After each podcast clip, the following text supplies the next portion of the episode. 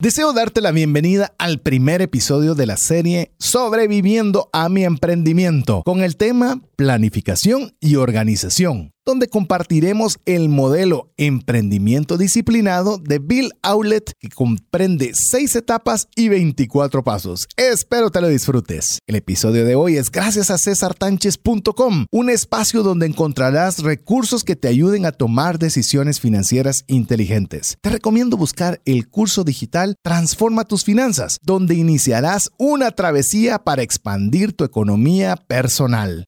¡Iniciamos!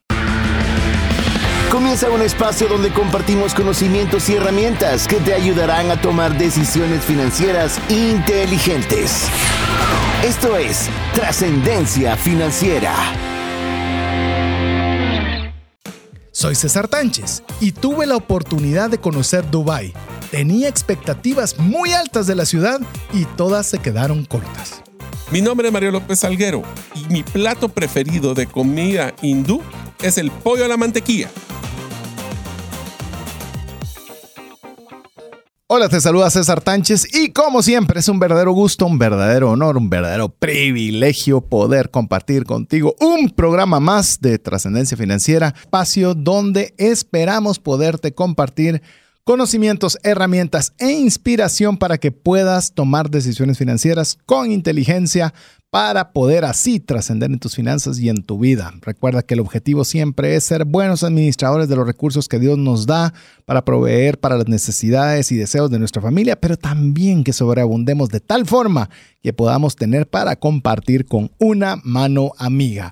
Así que voy a darle la oportunidad para que mi amigo, anfitrión de programa, también pueda saludarles hoy que estamos dándole el banderazo de salida a una nueva fase, una nueva etapa de trascendencia financiera. Si no has escuchado el programa anterior es porque tuvimos programa de aniversario, así que estamos muy contentos de iniciar esta nueva fase en la que esperamos como siempre lo hemos dicho, que la terraza que dejamos el programa anterior sea el sótano de la siguiente y así podamos siempre proveerte de los mejores contenidos a través de Trascendencia Financiera. Así que desde ya te damos a ti principalmente la bienvenida y mi estimado Mario, ahora sí, te dejo el uso de micrófono para saludar. Hola amigos, bienvenidos a nuestra decimocuarta temporada del programa Trascendencia Financiera. Imagínense, 14 años llevamos, eh, bueno, estamos terminamos, terminamos e iniciamos el 15. Es el 15 entonces. O sea, cerramos 14. A ver, es que como yo siempre, esto es como que fuera el año cero, ¿verdad? ¿En qué año naciste? Sí, que celebras cuando ya cumpliste el año. Así es. Cerramos el décimo... 14. 14. Cerramos el 14. Pues ya me perdí, entonces, bueno, estamos muy viejos, entonces y celebraremos en un año el 15. El 15. Bueno, entonces el decimocuarto, sí, cerramos el decimocuarto año.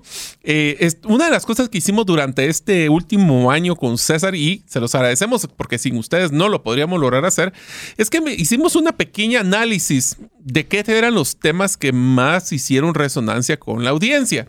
Entre esos encontramos temas de ahorro, encontramos temas de presupuesto, pero una de las series o de los temas que realmente hizo mucha resonancia con todos ustedes era el tema de emprendimiento. Si ustedes recuerdan, hemos hablado en algunas ocasiones anteriores cómo poder eh, evitar errores, cómo planificar nuestras finanzas para poder emprender. Y esta vez vamos a empezar una nueva serie enfocándonos en el emprendimiento, pero lo vamos a hacer con metodologías muy innovadoras y cosas que van a ser prácticas. ¿Para qué? Para que ustedes puedan aplicar el APC, aprender, practicar y compartir. El primer episodio, vamos a hacer tres episodios. El primero vamos a hablar de la importancia de la planificación y la organización utilizando un libro y una metodología de MIT o de uno de Massachusetts Institute of Technology o, el lugar, bueno, realmente es la universidad más reconocida en temas de tecnología en el mundo y este se llama el emprendimiento disciplinado. En el siguiente episodio vamos a hablar de cómo, cómo podemos aprender de los fracasos de otras personas en emprendimiento para que nosotros no lo cometamos. ¿Cuáles han sido los principales fracasos que algunos emprendedores han realizado? ¿Cómo podemos eh, hacernos preguntas para evitar dichos fracasos? Y en el episodio 3 vamos a hablar de cómo vamos a optimizar nuestra operación, cómo usamos tecnología, cómo automatizamos, cómo nos hacemos más eficientes para que con pocas personas podamos hacer mucho. Así que si están listos, bienvenidos al primer programa de la serie Sobreviviendo a mi emprendimiento. hablando de la metodología emprendimiento disciplinado.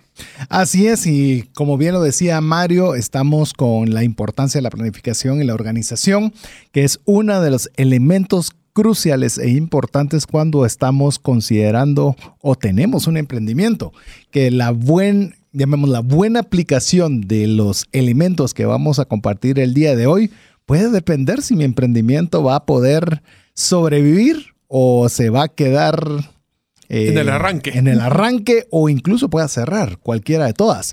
Entonces la idea va a ser poderlos llevar sobre este viaje. Es un viaje que fácilmente podríamos, ay Dios, podríamos tomarnos una serie completa solo para que usted tenga una idea. Vamos a hablar de 24 elementos. 24 elementos que se clasifican en seis etapas para que usted básicamente pueda tener idea. De hecho, voy a dejar que Mario sea quien le describa cuáles son las etapas para que vayamos poco a poco abarcando cada uno de los elementos que lo componen. Sin embargo, antes de ello, quiero darle un poco de detalle de lo que mencionó Mario de la metodología que utilizaremos para, para este programa, el que va a ser el libro, como bien lo dijo Mario, Emprendimiento Disciplinado del autor Bill Outlet. Él es director gerente del Martin Trust Center para el MIT Entrepreneurship y también este libro busca un enfoque estructurado y sistemático para el emprendimiento, para ayudar a los emprendedores a desarrollar un negocio exitoso. Aquí se propone, como ya lo habíamos conversado, 24 pasos en seis etapas que Mario nos va a dar ese mapa general de cómo le vamos a entrar a estos 24 elementos en seis etapas. Así es, entonces si ustedes están listos para no caer en lo que llamamos el Valle de la Muerte, que es donde los emprendimientos pues quiebran. Vamos a hablar de cada una de estas etapas. Yo les recomendaría, a ver, esta, esta metodología, le comentaba yo a César, la hemos aplicado ya en apoyo a varias instituciones, a varios emprendimientos, startups o personas que están buscando, porque este debería ser como su checklist de qué son las cosas que debería de hacer para poder, pues, tener, no garantizar, para tener una altísima probabilidad de éxito con su emprendimiento. Les voy a hacer mención de las etapas y después vamos a ir hablando de cada una de, las, de los diferentes pasos. Como mencionó César, son 24 pasos, pero no van a ir en orden. Eso es lo que va a ser interesante.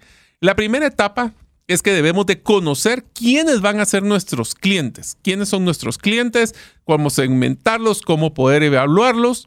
La etapa 2 es cuál es nuestra propuesta única de valor, Unique Value Proposition, la, la propuesta única de valor que nos va a hacer diferentes a la competencia. La etapa 3, cómo nuestro cliente adquiere nuestro producto. Es no solo los canales, sino hasta cómo se hace el proceso de toma de decisión. Etapa 4, cómo hacemos dinero con el producto, obviamente para no quebrar.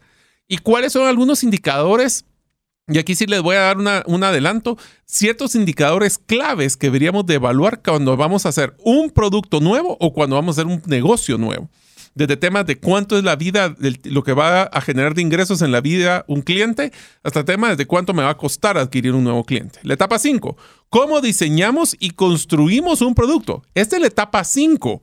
No es la etapa 1 donde tengo un producto y ahora voy a ver a quién se lo vendo.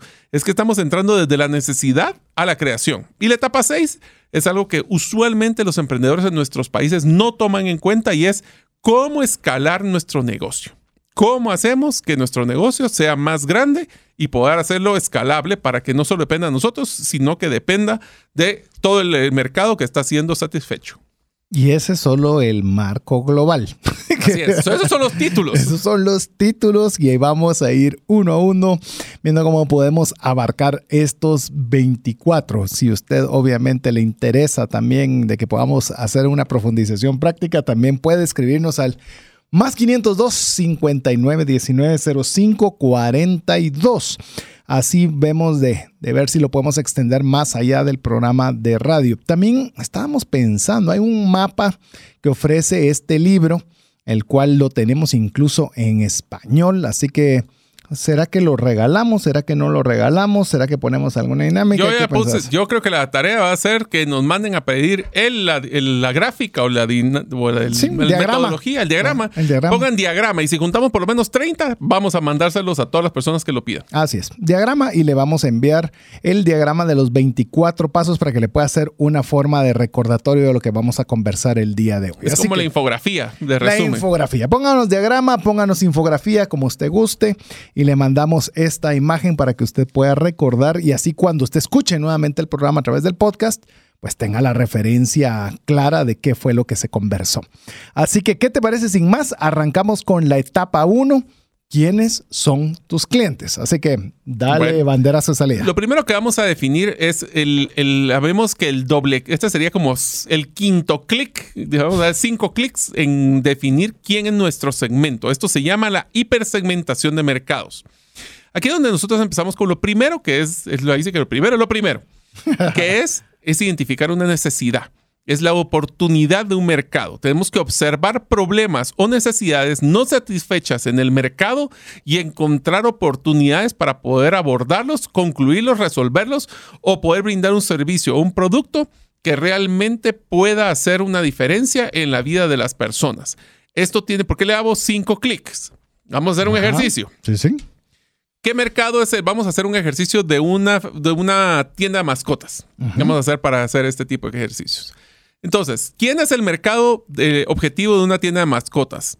Pues pueden ser todas las personas que quieren una mascota. Ese es un clic. Pero dentro de esos, ¿cuáles queremos? Ah, bueno, pero es que nosotros no vamos a tener todos los, todos los animales sabidos y por haber, sino que vamos a definir eh, pescados exóticos eh, del Caribe. Entonces, el segundo clic es personas que quieran tener como mascota un pescado. Número tres, el siguiente clic, personas que quieren un pescado pero que sea de, las áreas exóticas del Caribe. Tercer clic. Cuarto clic. Personas que tengan la capacidad eh, de poder pagar el mantenimiento de esos pescados y la comida de esos pescados. El siguiente. Que no tenga gatos. Siguiente, porque si no se comen los pescados. Literalmente tenemos que hacer ocho clics para poder ir hasta el punto donde decimos eh, hombres o mujeres de tal rango de edad que tengan hijos, no tengan hijos, que tengan que vivan en esta zona geográfica, porque no queremos que tal vez sea muy lejos, sino es que vamos a tener un servicio de entrega a domicilio y vamos entrando a hacer una hipersegmentación. ¿Lo recuerda lo que decía Pat Flynn de Riches is in the Niches? El nicho es donde está la riqueza, el nicho es una hipersegmentación de ir no solo a ser generales. ¿A quién le interesaría esto? Todo el mundo. Eso no es una segmentación correcta. Así es, no es por lo menos el, ah, llamemos el, lo que se está buscando, que es la hipersegmentación. Es decir, no solo segmentar. Segmentar es decir, vamos a ir con hombres eh, de 15 a 10 y, 15 a 25 años eh, que estudien en la universidad. Eso todavía es muy genérico. Realmente queremos tener, como lo hemos denominado en otros programas, tener un ICA, un Individual Customer Avatar, que es decir, tener una figura sumamente clara de a quién es la persona que nosotros queremos alcanzar. En este tema de la hipersegmentación, yo creo que es muy importante cuando nosotros nos imaginamos a la persona. Nos imaginamos a quién exactamente le queremos nosotros estar eh, pudiéndole ofrecer nuestros servicios. Pero cuando le digo imaginarnos, es imaginarnos, pelo, lentes, eh, yo qué sé, si estamos en, yo qué sé, vendiendo un producto químico, yo me quiero hasta pensar que la persona que es receptora hasta usa lentes, pues porque tal vez eh, ya, no sé, me lo imagino bata blanca, yo qué sé, todas las características que puedan ser, eh, llamémosle que puedan ayudarnos a tener una absoluta claridad. Esto no significa que otras personas fuera de este grupo puedan estar interesadas, sino que simplemente a quiénes son aquellos a los que nosotros vamos a enfocar todos nuestros esfuerzos o tienen un problema claramente visto. O sea, que no tenemos que buscar mucho, es algo que la gente necesita. Entonces yo creo que ese es el, llamemos, el, primer gran, el primer gran desafío. ¿Cómo podemos nosotros hipersegmentar? Entonces el segmento, como les mencionamos, tenemos que hablar de geoposicionamiento, poder adquisitivo, género, eh, vínculo familiar, o sea, ¿qué es ese? Gustos, hobbies. Yo diría, eh. por lo menos hablar de ocho características. Ocho características es una buena hipersegmentación, porque el segundo punto que estamos hablando de la metodología es escoger tu mercado estratégico, tu punta de lanza. Aún cuando nosotros hemos hecho la hipersegmentación, nos vamos a dar cuenta que hay miles de personas en esa hipersegmentación. Y lo que queremos es seleccionar un segmento dentro de ese, ese mercado objetivo para poder tener una claridad de dónde está el mayor potencial de crecimiento y rentabilidad. Aquí no estamos hablando de que son las personas que tienen la mayor necesidad que nosotros lo vamos a solventar. Son aquellas personas que nosotros vamos a poder darles un valor para que ellos puedan, para que nos hagan crecer constante y sosteniblemente. Número uno. Y número dos, son mercados que tienen el dinero para pagar por nuestro producto o servicio, porque puede ser que tengamos una resolución para un problema de un grupo objetivo, pero no tiene los medios financieros para poder hacerlo. Voy a hacer un ejemplo. Uno de los del el libro, te, te diría aquí, César, el libro que tú escribiste ¿a qué segmento o a qué mercado eh, estabas apuntándole eh, que querías que lo comprara?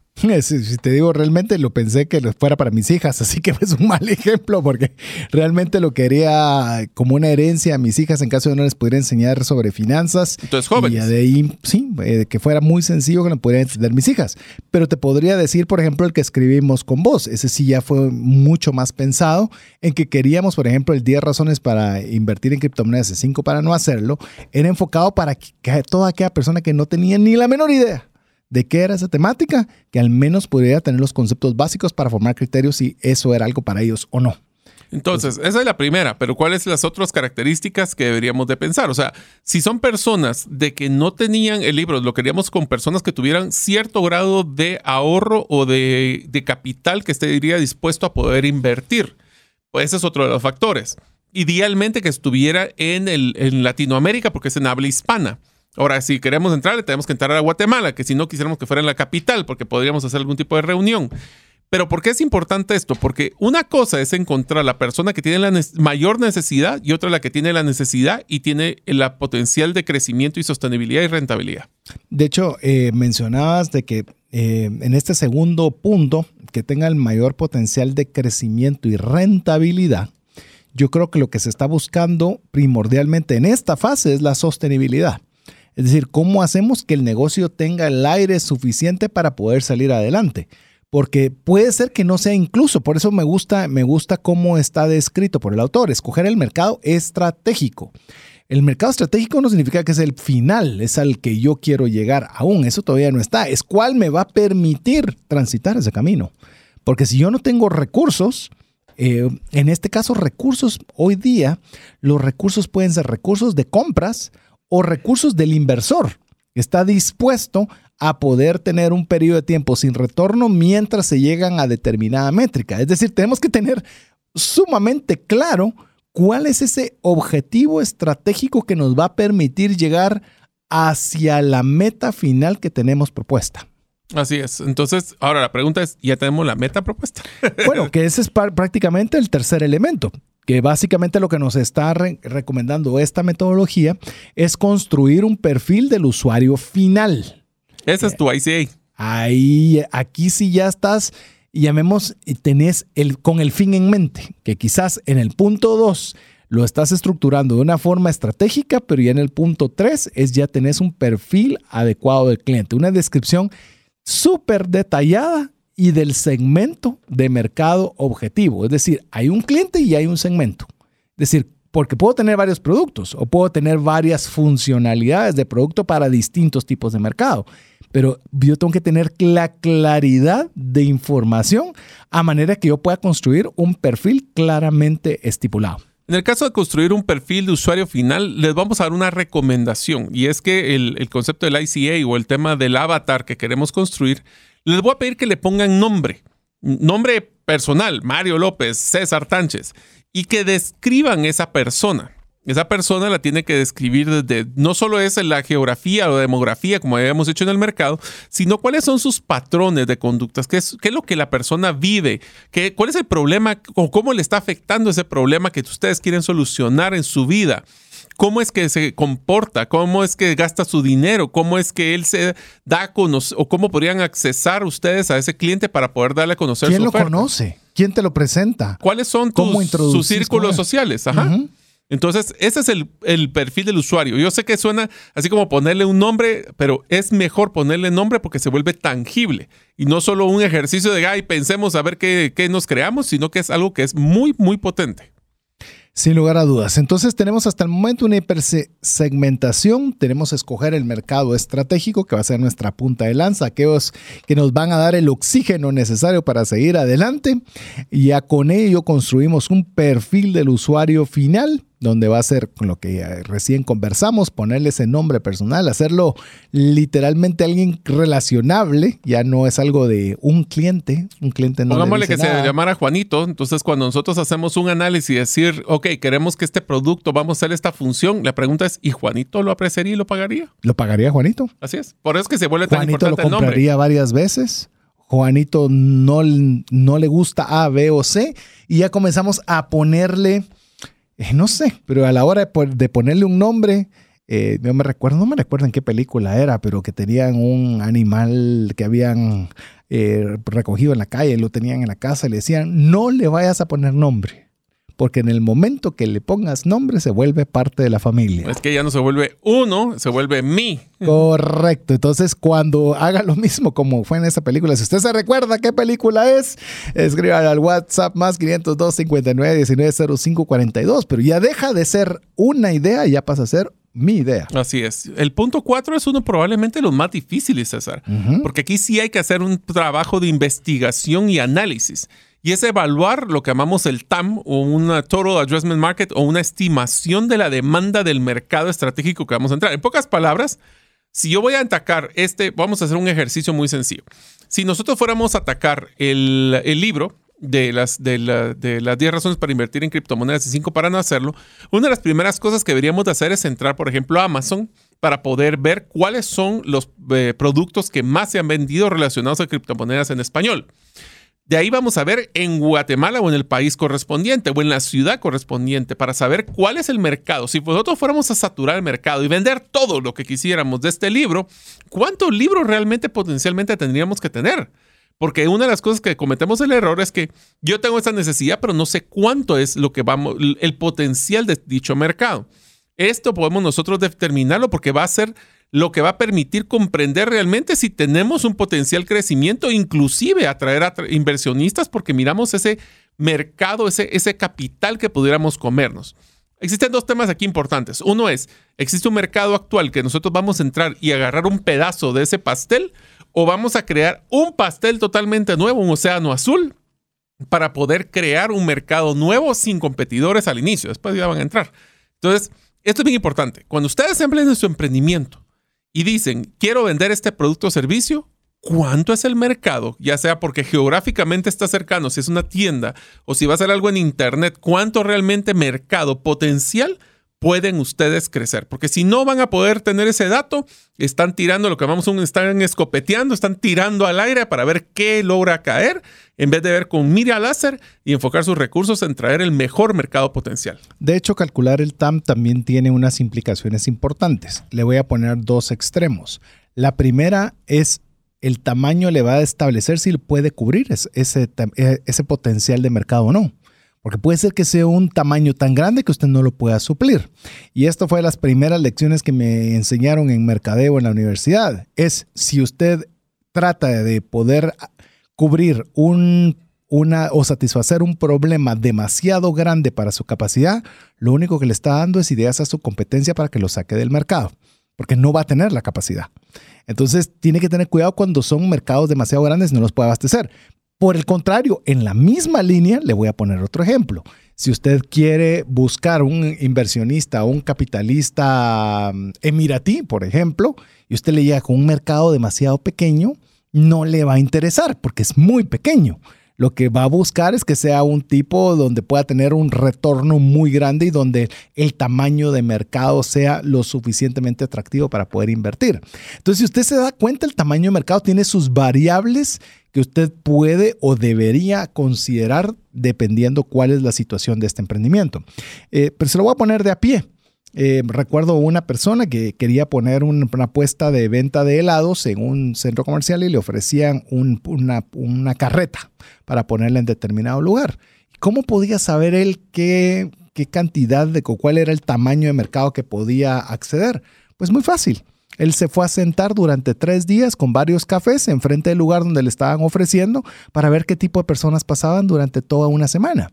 Para ver si estaba llegando el perfil ideal que él buscaba de cliente y cuántas personas llegaban. Entonces podía tener para ese negocio, para ese lugar, en esas circunstancias, una idea del del, del, tamaño de la estimación de la demanda que podía tener. Y no se complique como acaba de mencionar César, puede ser algo tan sencillo como simplemente ir a ver el mercado, cuánta gente llega, cuánta gente se mueve, cuántas personas compraron. Te voy a poner un ejemplo de un ejercicio que hago con mi esposa usualmente.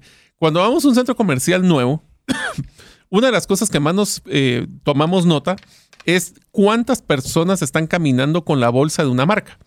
Porque eso nos va a dar una idea de cuál es el nivel de, compra y cuáles son tal vez hasta las ofertas.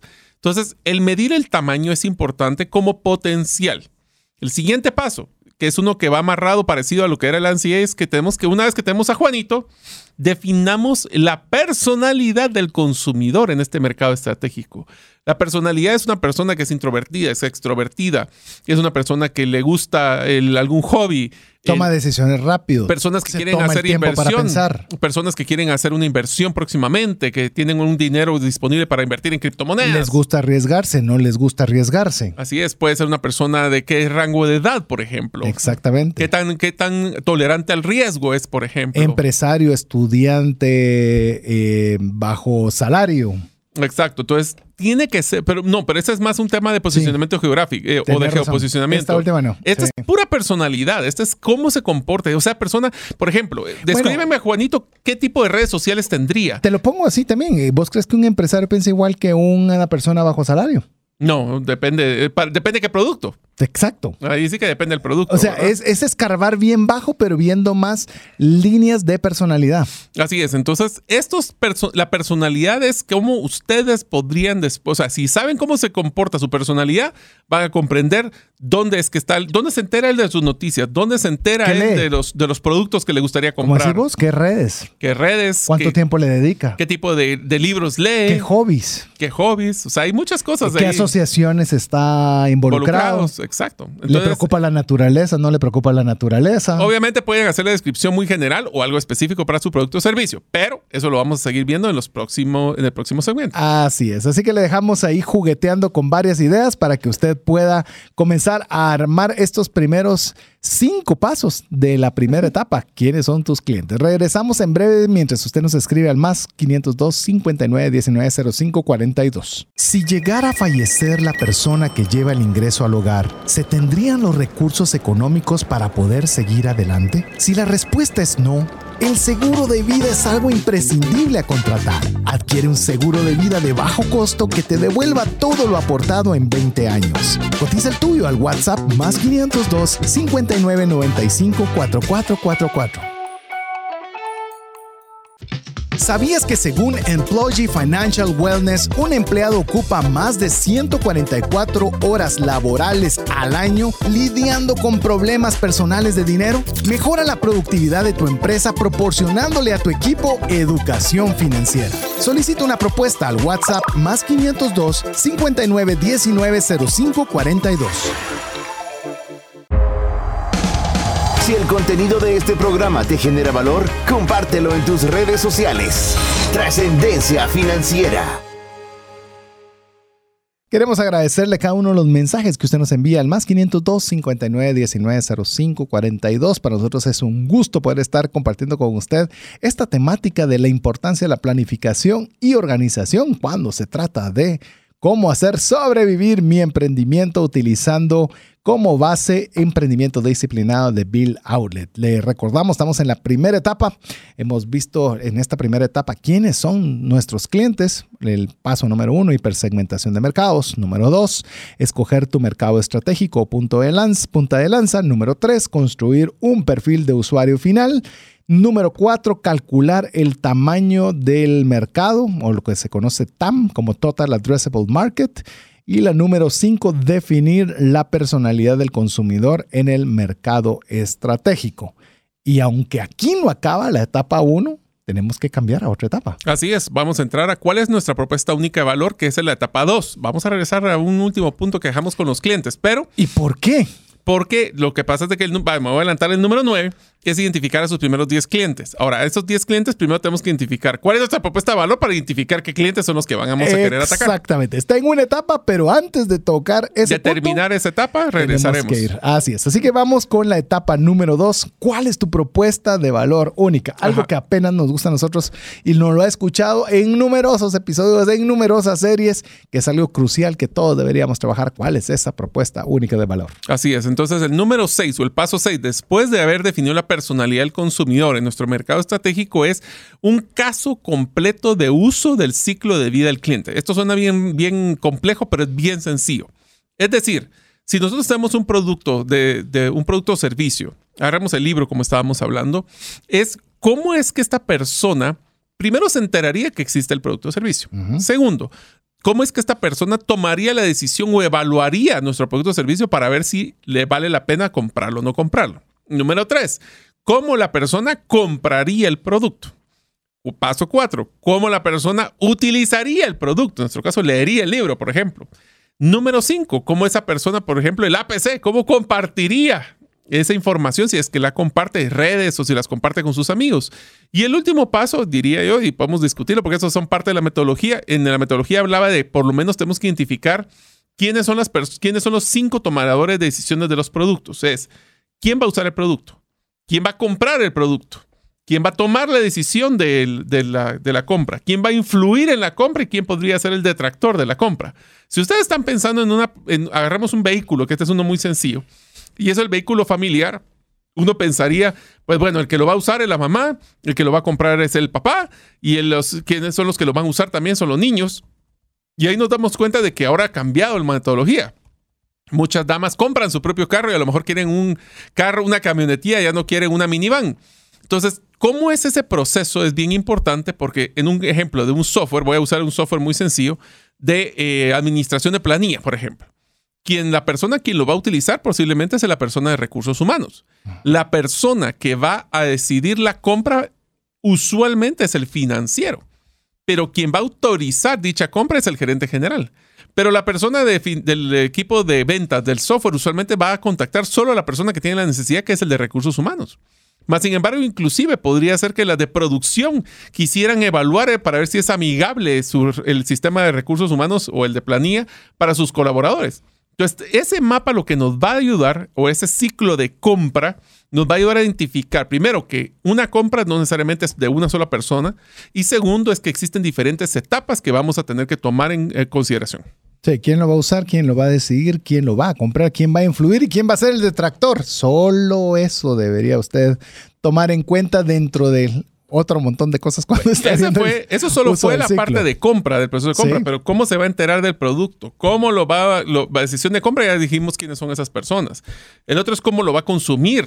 El otro es cómo lo va a comentar, si es que una persona va a comentar el uso, ¿no? O sea, se dan cuenta, es muchas etapas, pero al final es solo piensen, ¿cómo la persona se va a enterar? Lo va a comprar, lo va a usar y lo va, lo va a comentar o lo va a descartar. Esas son las cosas que tenemos que tomar en cuenta. ¿Por qué el de descartar también es importante, César?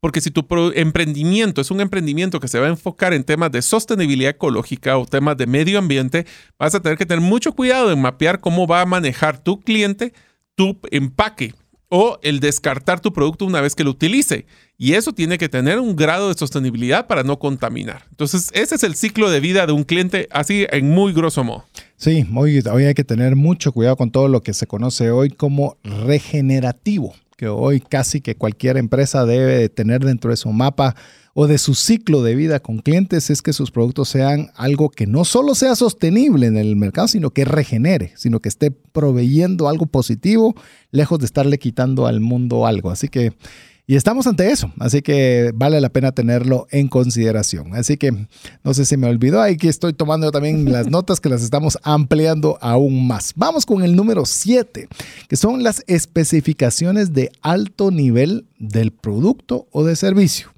O sea, no se vuelve algo generalizado, algo vago, sino ya comenzamos a entrar en detalles de uso, cosas específicas. Que esto necesariamente cuando decimos alto nivel no significa que sea que tengamos que entrar a tecnicismos, sino por lo menos yo como lo veo, no sé si vos lo ves diferente, Mario, pero es entrar a nivel de detalle, cosas que sean específicas que puedan ayudar a una persona en particular.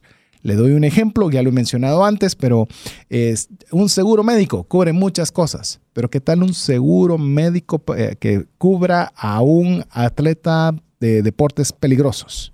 Eso es bien específico. Sí, le cubre un montón de cosas. Sí, pero va a cubrir el deporte peligroso pues, y va a ir a usted a un mercado de los que les gusta hacer parapente, rafting, rappel y todo ese montón de cosas. A ellos les va a ser atractivo que tengan una cobertura para un tema extremo. Lo demás le es, lo, va a oír llover. Lo que le interesa es eso. Entonces, a pesar de que hay muchas cosas, hay beneficios particulares que son soluciones a problemas a individuos específicos. Así es. Ahora, aquí quiero que haga una pequeña pues, retrospectiva de lo que hemos estado viendo en las etapas anteriores. Ya conocimos cuál es el mercado. Dentro de ese mercado, cuáles son los clientes, cuál es el tamaño, qué personalidad posee y cómo la persona hace el proceso de compra. ¿Por qué es importante esto? Porque entonces ahora hablamos de esas características principales del producto o servicio a nivel general a nivel general con especificaciones puntuales de cómo va esa persona o qué es el producto que esa persona pagaría y compraría. Entonces, cuando hablamos de producto o servicio, es cuáles son esas características claves. Es un producto que va a ser físico, va a venderse en una tienda, va a venderse en línea. Si se vende en línea, ¿cómo se va a distribuir? ¿Cómo se va a empacar? ¿Cómo la persona lo va a poder consumir o comprar? Y todas las etapas que vimos en el ciclo, pues cómo es que ese producto o servicio tiene a nivel general esas características para satisfacer esa necesidad. Y ya. Solo. Y es, vamos por el número 7. A ver, ¿qué le parece si vamos ahora con el punto número 8 o el paso número 8, que es cuantificar la propuesta de valor? Hmm. Identificar cuál es el valor tangible que tu producto o servicio proporcionará al cliente. Ojo, yo creo que la palabra clave aquí es tangible. No importa que usted esté vendiendo un servicio. Lo importante es qué está percibiendo el cliente que recibió a cambio de lo que pagó. Tengo un cambio específico, le voy a poner un ejemplo muy sencillo con esto. ¿Qué tal, por ejemplo, en mi caso, usted busca el curso que te, un curso en mi página web que se llama Transformando tus finanzas? Eso, eso es algo intangible, es un servicio, es una serie de, eh, de, consejos en los cuales usted va a llevarlo por un proceso, donde usted va a llevar videos, va a llevar eh, un manual y al final del camino lo que se busca es una transformación. Buenísimo. Todo es hablado, todo es, o sea, yo no toqué nada. ¿Dónde está lo tangible? En la transformación. Hubo un cambio cuando inició el curso a cuando terminó, allí es donde se tangibiliza. Si no hay tangibilización en cualquier cosa que usted esté ofreciendo, hice énfasis en un servicio porque en un producto, pues si tengo sed y bebo del agua que tengo frente a mí, pues es bastante fácil, pero en un servicio a veces esa tangibilización no se ve tan clara y por lo tanto debe enfocarse a que la persona que lo está adquiriendo pueda percibirlo de forma tangible. Aquí les voy a recomendar que hagan una pequeña ejercicio. Imaginen, utilicen su imaginación ahorita que nos están escuchando o en vivo o en el podcast, en cualquiera de los, de las principales aplicaciones donde se puede escuchar música. Y es el siguiente. Piensen y saquen un listado. Hagamos dos columnas. Mi producto y la competencia. Y en mi producto pongan todas las características que ustedes consideran que las personas eh, van a valorar todo lo que vieron en el ciclo de vida y las, las la personalidad y todas las características que tienen los, los, clientes que quieren evaluar y van a valorar. Y pongan todo ese listado de temas que son facilidad de compra, servicio al cliente, eh, productos, diversidad de productos, diferencias sabores, etc. Y pongan a la par si hay alguien en la competencia que está ofreciendo lo mismo. Solo así de sencillo. ¿Será que yo tengo algo, una cosa que me hace diferente? Porque si ustedes todo lo que ustedes ponen en la columna 1, que es mi producto o servicio, lo ponen en la, en la columna 2, que puede ser que sea igual, yo no estoy diciendo si es mejor o peor, estoy diciendo si lo ofrece. Y aquí es donde vamos a entrar a un tema, dos temas importantes. Uno, tengo una cosa que me hace diferente que otras personas no lo pueden hacer. Y dos, si no tengo nada que, que, que esté, o sea, todo está en la columna 1 como en la columna 2, les prometo que lo que ustedes van a ir a competir es por precio. En pocas palabras, la frase que me encanta decir, a falta de una valor de una, percepción de valor diferenciada, todos los clientes lo que van a hacer es van a cobrar o van a buscar el precio más barato. Si todos son iguales, voy por el más barato. Sí, yo creo que cuando nosotros hacemos esta fase, eh, y creo que lo del ejemplo de las dos columnas es muy válido, eh, tendemos a poner justificación. Sí, pero lo que... No, no, no. O sea, ¿tiene o no lo tiene? o sea, hagamos así un escrutinio bien donde no haya chance de poder excusar por qué el de la competencia sí o el mío no, o por qué el mío sí o el mío no. Recordemos que al final de, cuentas, lo que el cliente quiere es no confundirse. Recuérdese lo que vimos en toda la serie de Storybrand. Si nosotros confundimos, perdemos. Y el cliente busca una solución particular. El tema es si nosotros el beneficio que estamos encontrando único, realmente lo estamos logrando transmitir al cliente de qué solución es la que nosotros estamos proponiendo tener. Porque si nosotros no lo tenemos claro, Ténganlo por seguro que el cliente menos. Menos. Así es. Así que ustedes, amigos, si no encuentran uno, hay que encontrar una forma de diferenciarnos o si no, vamos a tener que pelear por precio y ustedes saben que eso no es sostenible en el tiempo. Una vez que ya tenemos las especificaciones generales del producto, que ya sabemos cómo diferenciarnos, ahora vamos a regresar a la, que nos quedó pendiente de nuestros clientes.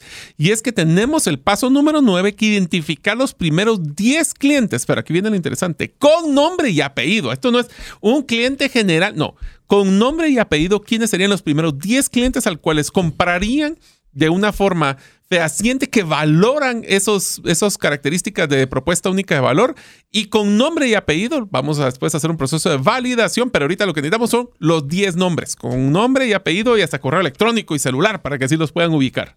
Y esto me hizo recordar que en mis primeros tiempos, eh, cuando estaba iniciando con seguros, eh, te ponían a hacer un listado de 100 clientes, 100, 100 potenciales clientes. Y la verdad... Eh, ahora que, vemos ya metodologías ya más estructuradas, te ponían 100 como para obligarte a pensar y que no se te olvidara nadie, pero ya después tenías hasta medio que inventar uno, ¿verdad? Porque ya no, no te daba la cabeza y ponías al que ni creías. No, aquí son 10.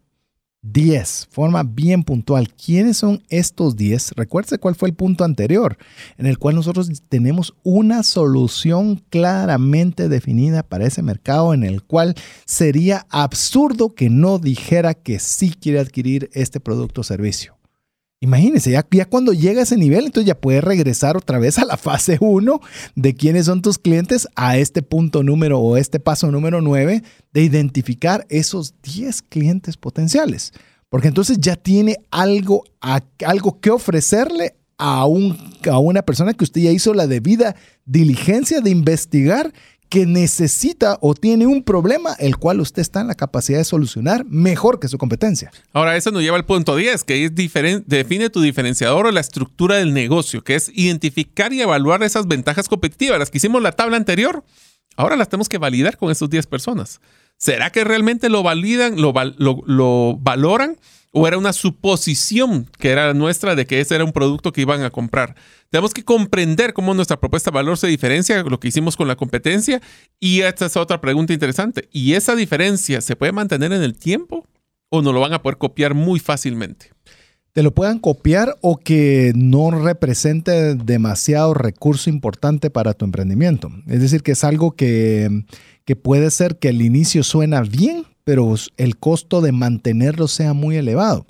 Yo lo he comentado con anterioridad, estaba con un tipo de segmento muy específico para la corredora de seguros, llamemos, la fuente principal de ingresos, y resultaba que había la posibilidad de ampliarlo en otra área que sonaba interesante, pero yo no tenía la infraestructura necesaria para atenderlo bien. Y era un tipo de cuenta que hoy está conmigo, mañana está con otro y se va con un tercero. Entonces no valía la pena la, llamemos la inversión que se tenía que realizar para tener ese cliente un año. Entonces, ahí es donde nosotros tenemos que comenzar a validar todos los conceptos si ese, si ese factor diferenciador es algo que yo suponía que era bueno o realmente es bueno. Por ejemplo, yo puedo pensar que a todas las personas, como el ejemplo que di, que a las personas que hacen deportes extremos, ese, ese beneficio de una póliza en particular, seguro médico, podría serles útiles. Pero podría ser que no. Podría ser que ellos son tan extremos que creen que no les va a pasar nunca nada y al no pasarme nunca nada no necesito seguro médico. Eso solo se da en el momento de ir a validarlo cuando vas con deportes de, deportes extremos, con personas de deportistas que son así extremos y les preguntas si eso es algo que le genera valor o no. Pero eso es algo que se tiene que validar directamente para que ya cuando ves que sí, uno te dice que sí, otro que sí, otro que sí, dices, tengo algo en las manos que es un buen diferenciador.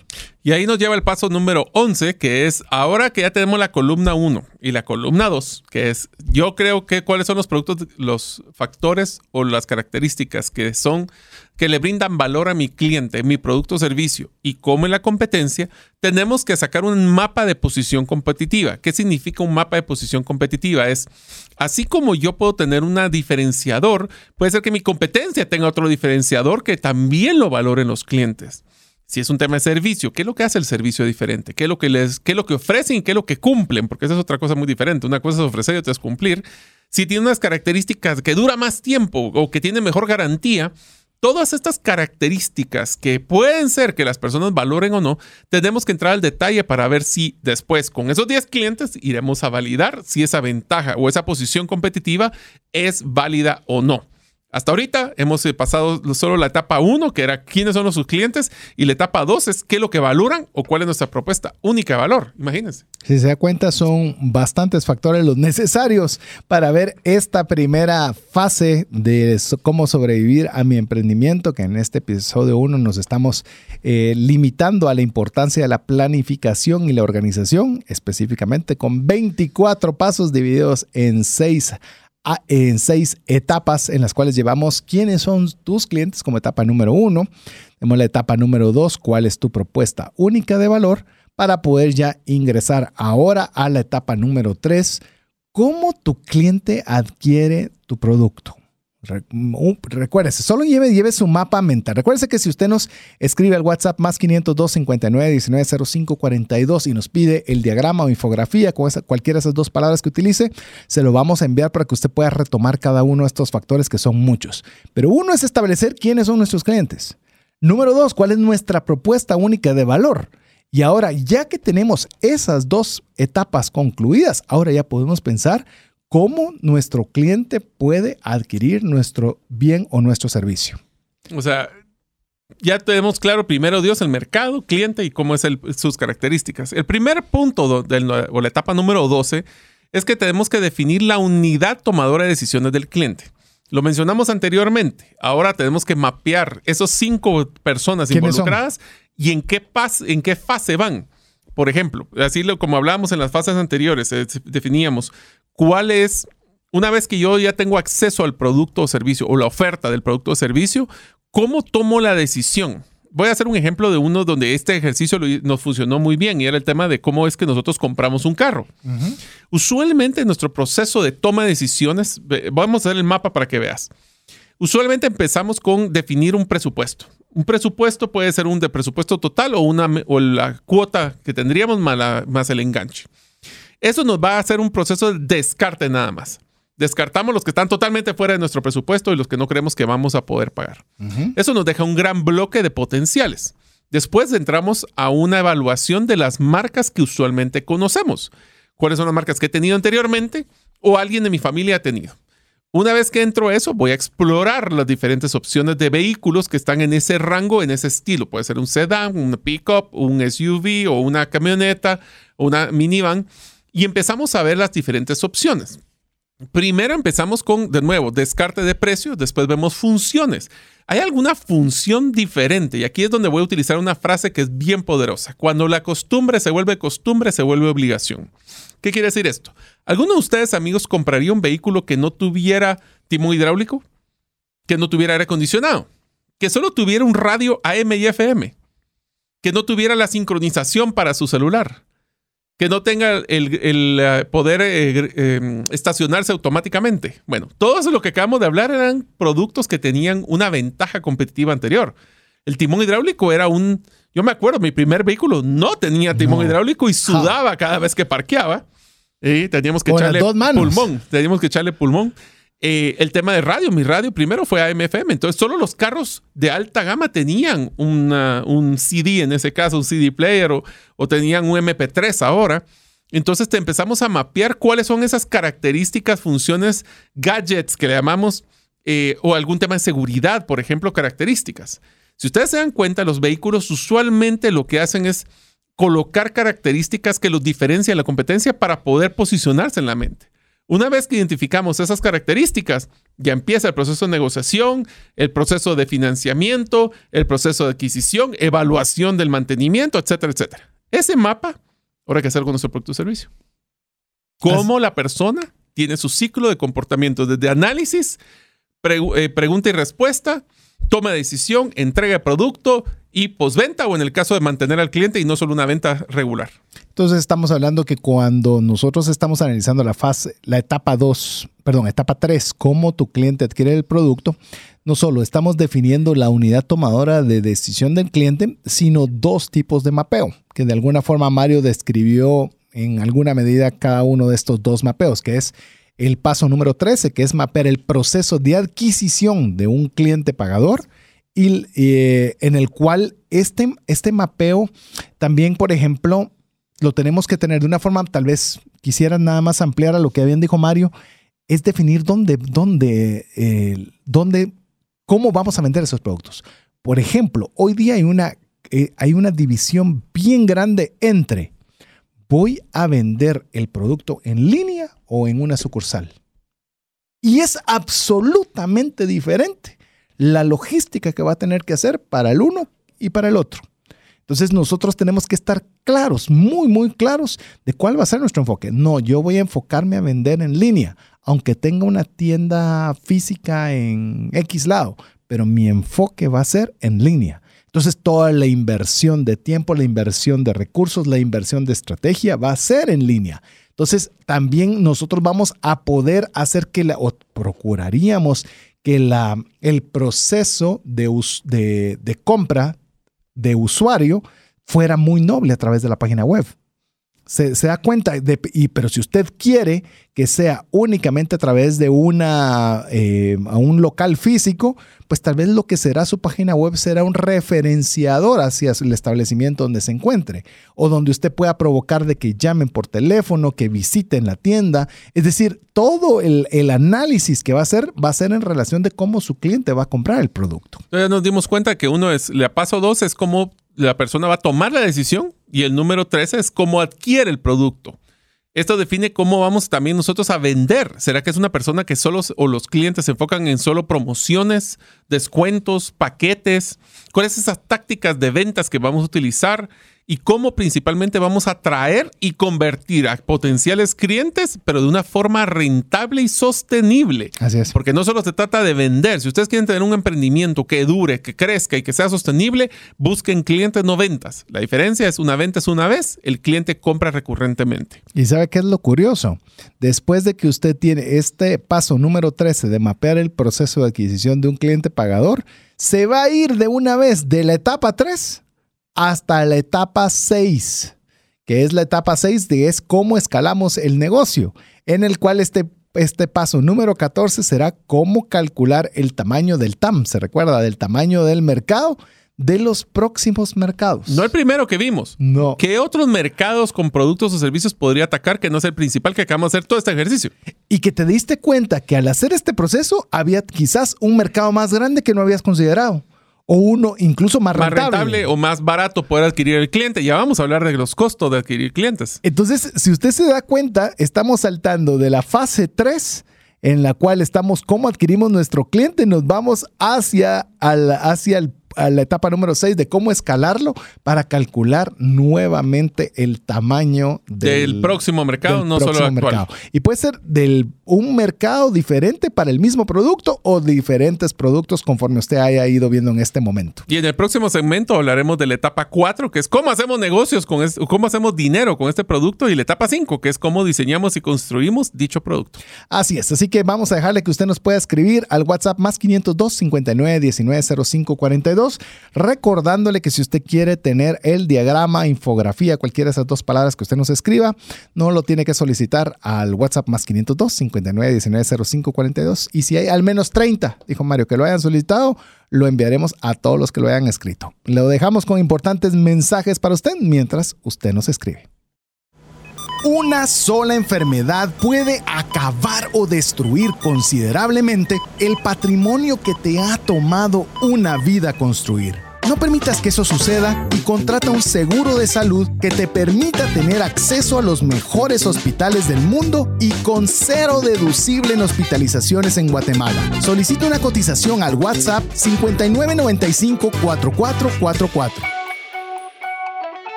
¿Deseas aprender a invertir en criptomonedas y no sabes por dónde iniciar? El curso Realizando tu primera inversión en criptomonedas te guiará desde cero hasta realizar tu primera inversión. No necesitas experiencia o conocimiento previo. Adquiere el curso en herramientasprácticas.com e ingresa el código Bitcoin Economics para poder obtener 5 dólares de descuento.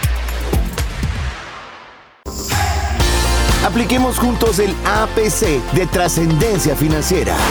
¿Qué significa APC? Aprender, practicar y compartir. Queremos agradecer cada uno de los mensajes que estamos recibiendo el día de hoy. Si usted cree que vamos rapidísimo, sí. Espérese. vamos muy rápido y ahorita vamos a meterle a doble acelerador. Le recordamos, estamos en la serie Sobreviviendo a mi emprendimiento.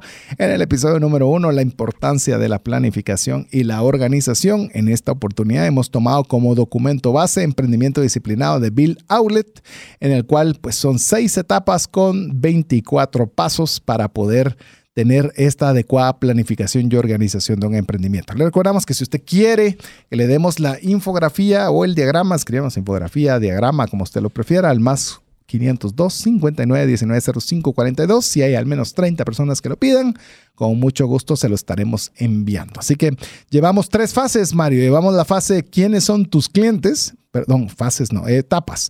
La número dos, cuál es tu propuesta de valor única.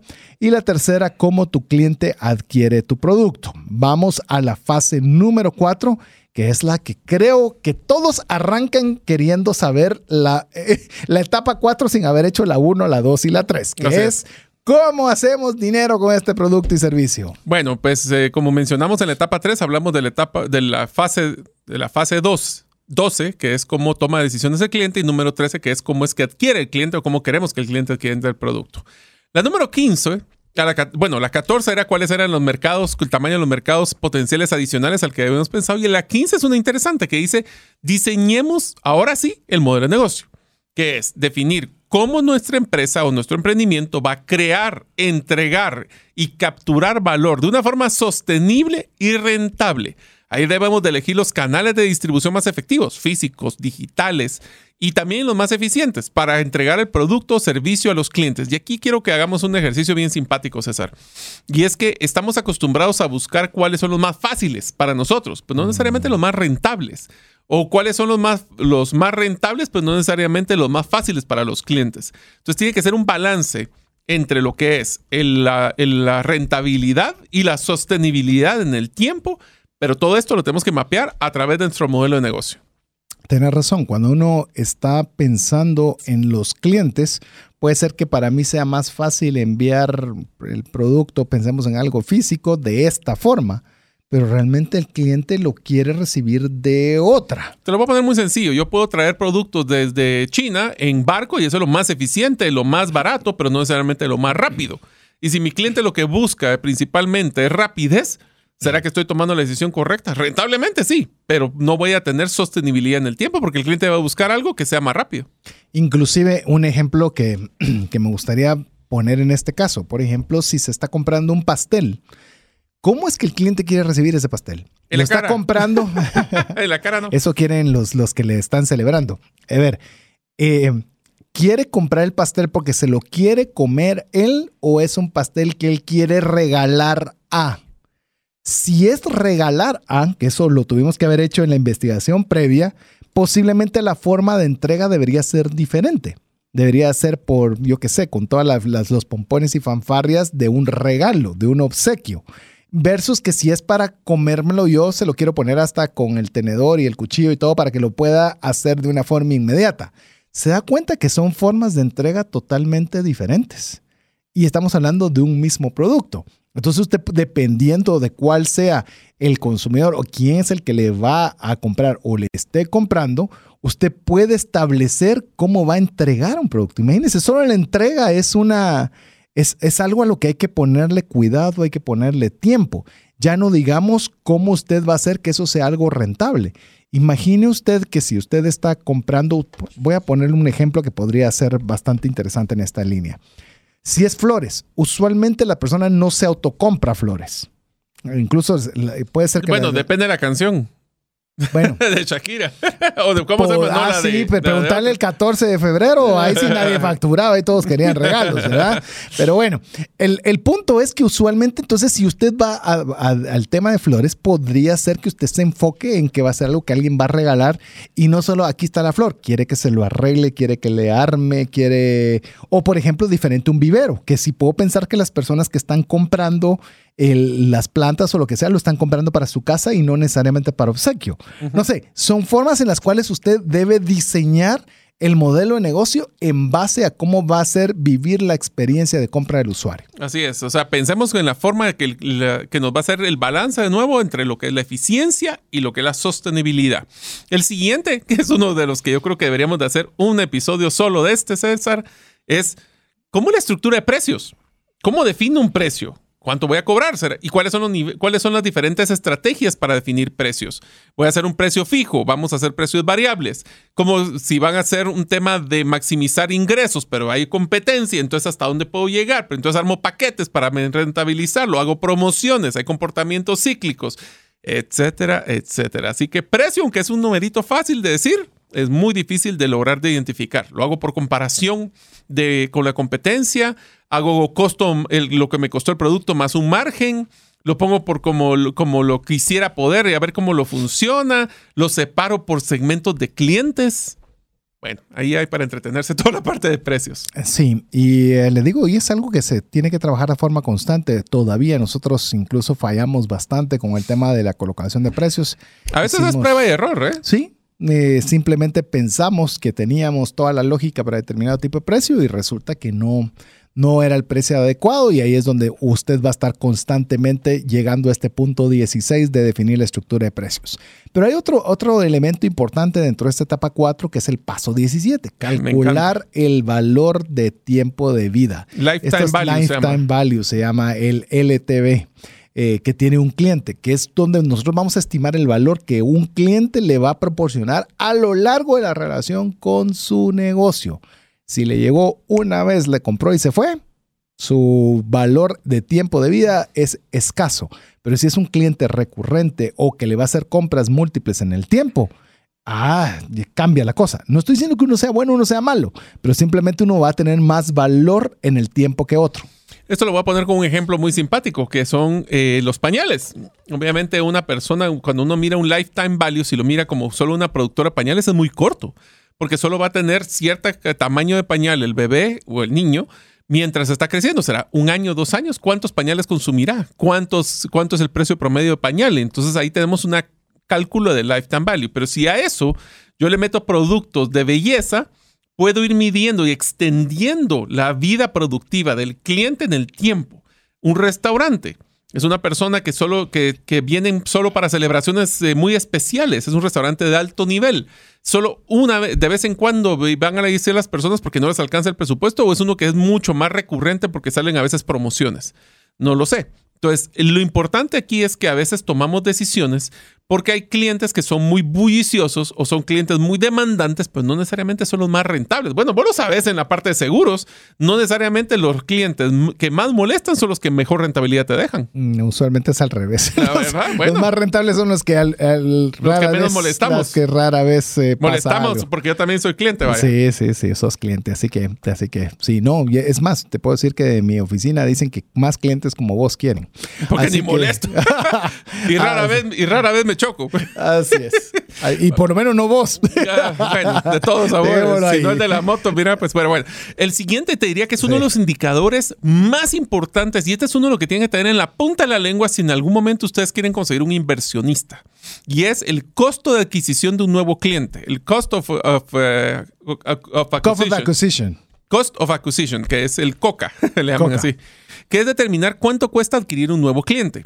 Esto es esencial, mantener ese, ese indicador del costo de adquisición lo más bajo posible para mejorar la rentabilidad. ¿Cómo hacemos esto? Es, voy a decir de una forma simpática, es un trauma psicológico y un esfuerzo de meses y no años tener un solo cliente, o es algo que puede ser, se puede eficientizar y hacer mucho más eh, dinámico el proceso de compra para bajar ese costo. Le voy a poner para que los que no han escuchado, escuchen la serie Storybrand. Ahí se habla muchísimo de cómo poder hacer más eficiente, por ejemplo, una página web. En vez de meterle ocho pasos donde el costo puede ser personas que tienen que validar, personas que tienen que preguntar, hacerlo todo de una forma en tres pasos o dos pasos y que el cliente lo compre. Eso es bajar, tomar decisiones para poder bajar el costo de adquisición de un cliente. Y ahí ya lo tengo. COCA, Customer of Acquisition Cost. Ese es el, me faltaba una letra, no sabía cuál era, pero ya, aquí está. Es el costo de adquirir un nuevo cliente. Y esto se va mucho en relación al lifetime value. A lo que, al el punto 17 y este, y este del cost of acquisition son muy importantes porque imagine usted que usted va a tener un cliente que va a tener un periodo de vida de relación con su negocio muy amplio. Quizás su costo de adquisición podría ser elevado, pero vale la pena porque va a tener un cliente que va a estar en un relativo largo tiempo. No sé, no sé qué es alto, no sé qué es largo. Se estoy dando Pero, pero hacer segmentaciones, por ejemplo, hay clientes, personas tal vez mayores que van a preguntar y van a hacer cuestionar muchísimo más que personas jóvenes que toman decisiones más rápidas. Ejemplo. Ya me acordé, el COCA es el, la forma correcta de la traducción es Cost of Customer Acquisition. para que cuadre. puse al revés. Sí. sí, es Cost of Customer Acquisition. Es así, porque si no, no me cuadraron las siglas. Pero entonces, la pregunta es, ¿ustedes ya identificaron cuál es el costo de adquirir un nuevo cliente en sus diferentes líneas de productos y servicios y entre sus diferentes segmentos? Porque la pregunta es, ¿y cuál es el más rentable? ¿Y cuál es el más sostenible? Y lo tenemos claro.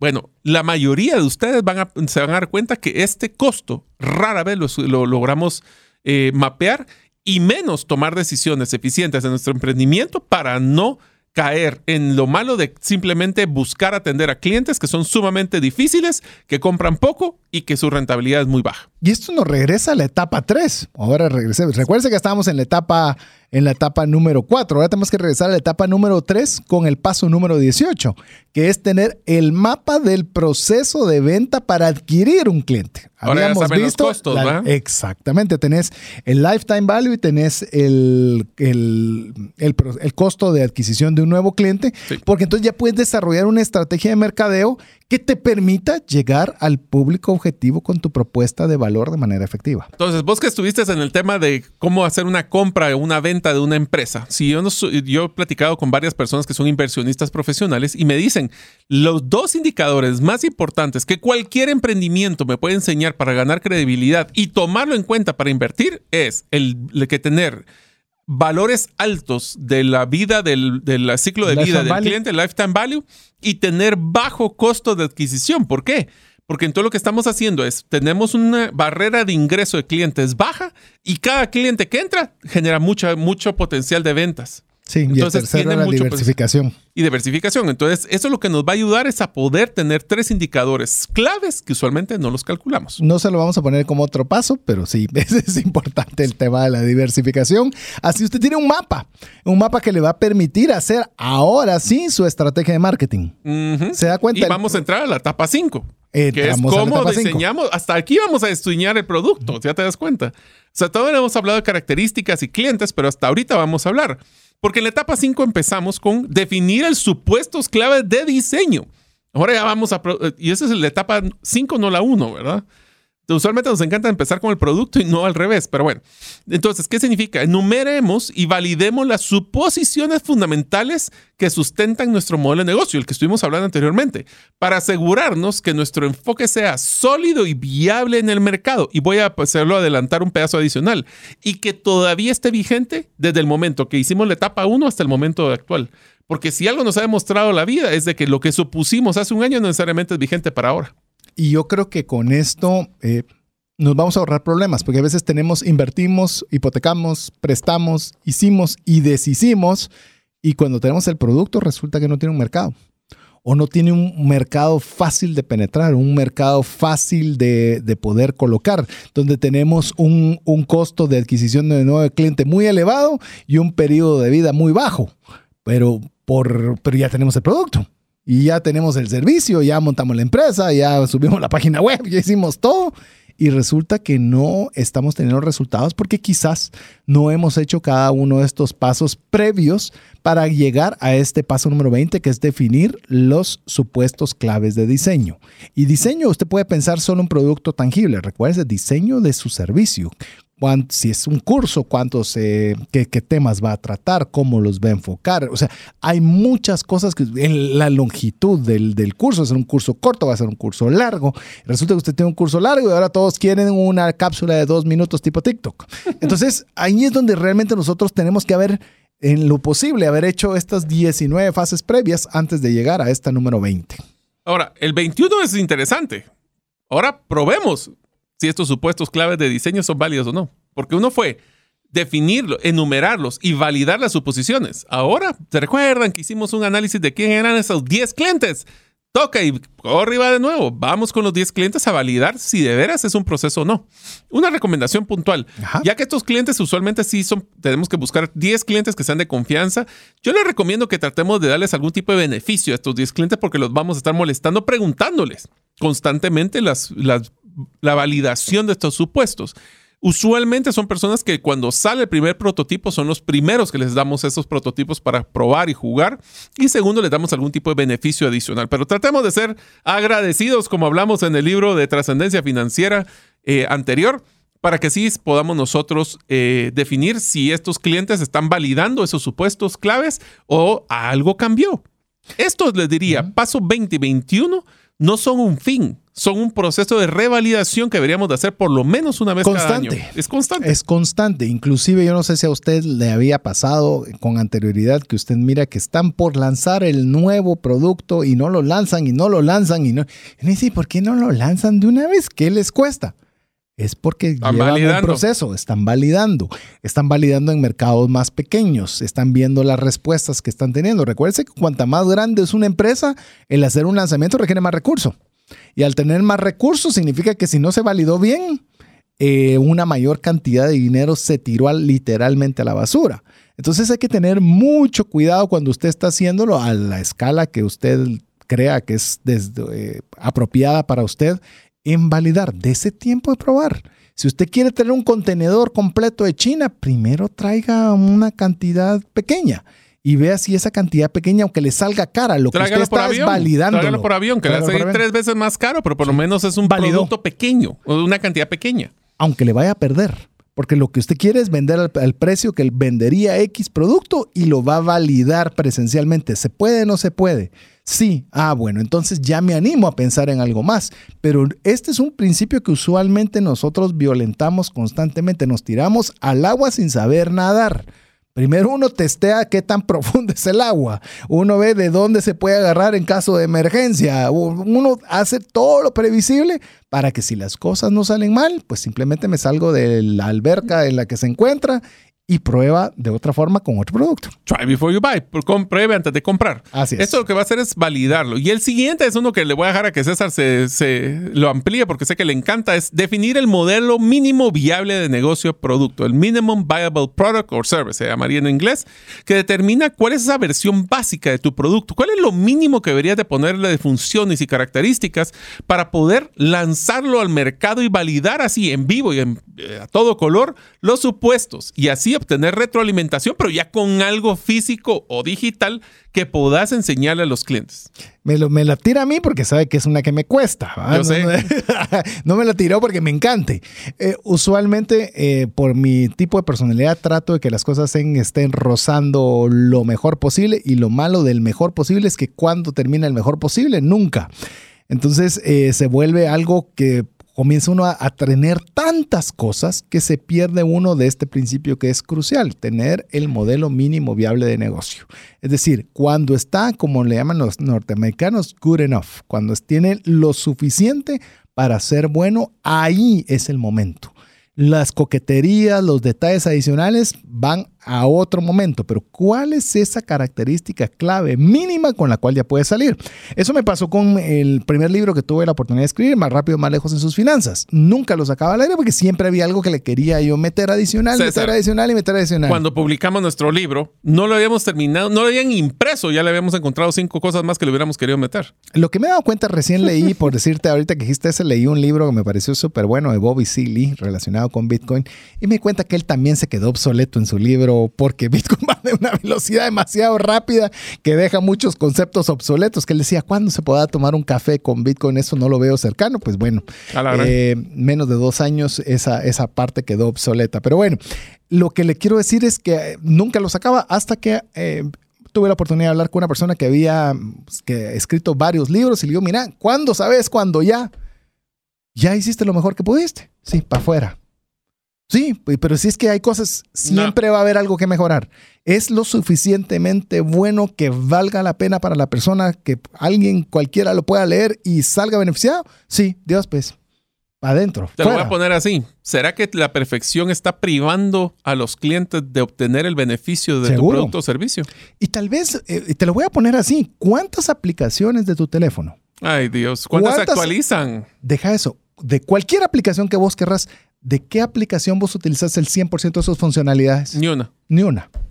Hay una cosa por la cual bajaste esa aplicación, que eso para vos es suficiente para tener el app. Ese es el minimum viable product. Ese es el producto minimum mínimo. viable product. Ya Así las es. coqueterías se las podemos poner después. Las funciones, las pantallas coquetas, las características, las aplicaciones, todo eso se puede después. Pero ¿cuál es lo mínimo por el cual solventamos ese problema y el cliente lo va a validar? Porque eso me lleva al punto que aunque es una expresión algo fea, la verdad que utilizan en el libro, pero bueno, esa es parte de lo que mira en la traducción en inglés, que dice... Hay que validar la atracción de ventas. La frase que dice es, ¿será que los perros comerán la comida de perros? Yo sé que es feo.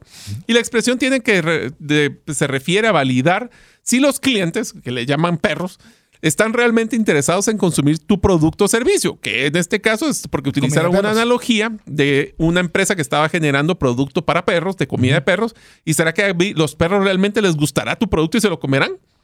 Entonces, esa es la validación, es eh, donde nosotros vamos a decir, ya tenemos ese producto mínimo, lo lanzamos. ¿Será que los clientes encuentran el valor que estás ofreciendo y están dispuestos a pagar por él o no? En- en- Y lo puedes hacer, solo voy a hacer un paréntesis. Sí. Inclusive, si, y esta es, una, esta es una recomendación bien simpática, puedes hacer tu prototipo, no la producción, un prototipo, presentarlo al cliente y prevender el producto o servicio antes que lo produzcas y los clientes sí lo van a comprar. Ese es el mejor modelo de todos. Porque entonces con las preventas paga la producción. Por Imagínate. supuesto. Y validaste la idea. Así es. Y validaste la idea. Y tal vez solo cierro con este tema del, del- del paso número 23. Quiero contarles que recién tenemos eh, mascota en casa. Recién es menos de seis meses o por ahí por los seis meses. Y el- qué tipo de concentrado hay que darle a los perros. Y lo que he escuchado de las personas que tenían mascota antes es... Tenés que comprar este porque este los perros viven más tiempo. De este se enferman menos. No es ni siquiera si les gusta, fíjate.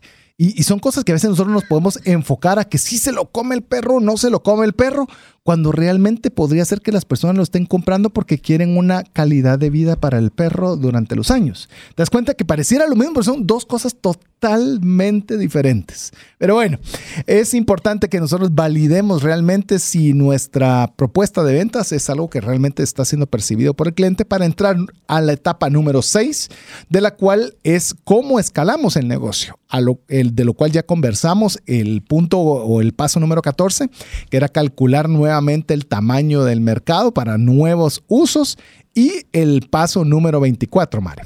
Va. Y solo quiero recalcar, el paso 24 o la etapa 6 es cómo escalamos, no cómo sobrevivimos. Sí, no, y aquí ya Aquí ya lo validamos la sobrevivencia. Es que ese- ese todos punto es queremos estar en el punto, en el paso 24, que es escalarlo. desarrollar un plan de negocio y producto escalable. Esto define cómo vas a escalar tu negocio a largo tiempo o a largo plazo, incluyendo, por ejemplo, expansión de productos, servicios o mercados y o mercados. Establecer una estrategia de financiamiento, determinar cuánto capital necesitaría y cómo lo vas a obtener para si vas a soñar de crecerlo.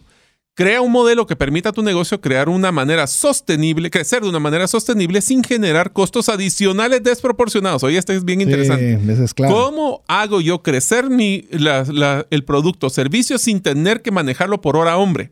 un producto, una hora hombre, porque entonces más productos, más personas sino que aquí lo hacemos eficientes, que vamos a verlo en, el, tercer episodio de esta serie, cómo hacer más eficiente tu operación. Y ahí tenemos que manejar desde la estructura de ingresos, costos, márgenes de beneficio y todo lo que tiene que ver con eficiencias y productividad y automatización. Quiero decirles que hoy día, por lo que hemos estado nosotros interactuando en, en el mercado, usted ya ni siquiera necesita tener un producto muy maduro, sino tiene que tener una prueba de concepto válida. Cuando digo prueba de concepto es que usted ha probado en pequeña escala que algo funciona. Si eso funciona, hoy día los grandes inversionistas, eso es lo que necesitan, porque lo que están buscando es algo que se pueda escalar fácil y grandemente. Óigame bien, a veces pensamos que tenemos que tener 30 empresas, 50 sucursales para poder llegar al tema de escala. No, hoy con pruebas de concepto que tengan fundamento, que estén bien hechas, que haya practicado los 24 pasos, usted puede ya aplicar a un inversionista que este inversionista esté interesado solo y exclusivamente porque sea un negocio escalable. Mm. Ya, entonces esto nos abre a nosotros la vista de qué es lo que podemos hacer. Pero no se abrume. Recuérdese siempre lo que nosotros decimos en cada uno de los programas. Si usted logra sacar una idea de todo lo que hemos conversado que le sea de utilidad, pues nosotros está más que usted bien está usted en un perfecto punto para poder poner algo en práctica. Recuerdes, es aprender practicar y compartir. Así que hemos llegado al final del programa. Le recordamos que si usted quiere recibir el diagrama de este modelo, pues nos escribe diagrama o infografía al WhatsApp más 502 59 19 05 42 y si hay al menos 30 personas que lo soliciten, se los estaremos enviando. Mario, llegamos al final. Espero amigos que ustedes tengan 24 pasos, como son poquitos, para que agarren los 24 pasos como un checklist. Les digo, si ustedes tienen un producto o servicio, si ustedes no tienen ni siquiera un emprendimiento, este es su guía para poder tener un emprendimiento sostenible y escalable. Les invitamos a que ustedes puedan practicar uno, todos, o si no, pues muchos de los pasos que acabamos de mencionar, pero principalmente piensen, y si llevan algo en la mente, es en el que apliquen el APC, es cuánto me está costando adquirir uno, el Coca, y cuánto es lo que me genera en la vida de un cliente, el lifetime value. Esos dos son claves. Así es. Así que bueno, estamos recién agarrando fuego agarrando calor para la serie Sobreviviendo en Emprendimiento en el episodio 1. Y recuerde que en el episodio siguiente estaremos conversando sobre este, oiga, este está interesante, aprendiendo de los fracasos. Así que esperamos que usted esté con nosotros en la próxima semana, si Dios nos lo permite. Mientras eso sucede, en nombre de Mario López Alguero, Jeff en los controles y su servidor César Tánchez, que Dios le bendiga. Si el contenido de este programa te genera valor, compártelo en tus redes sociales. Trascendencia financiera. Esta es una producción de iRadios Guatemala Centroamérica.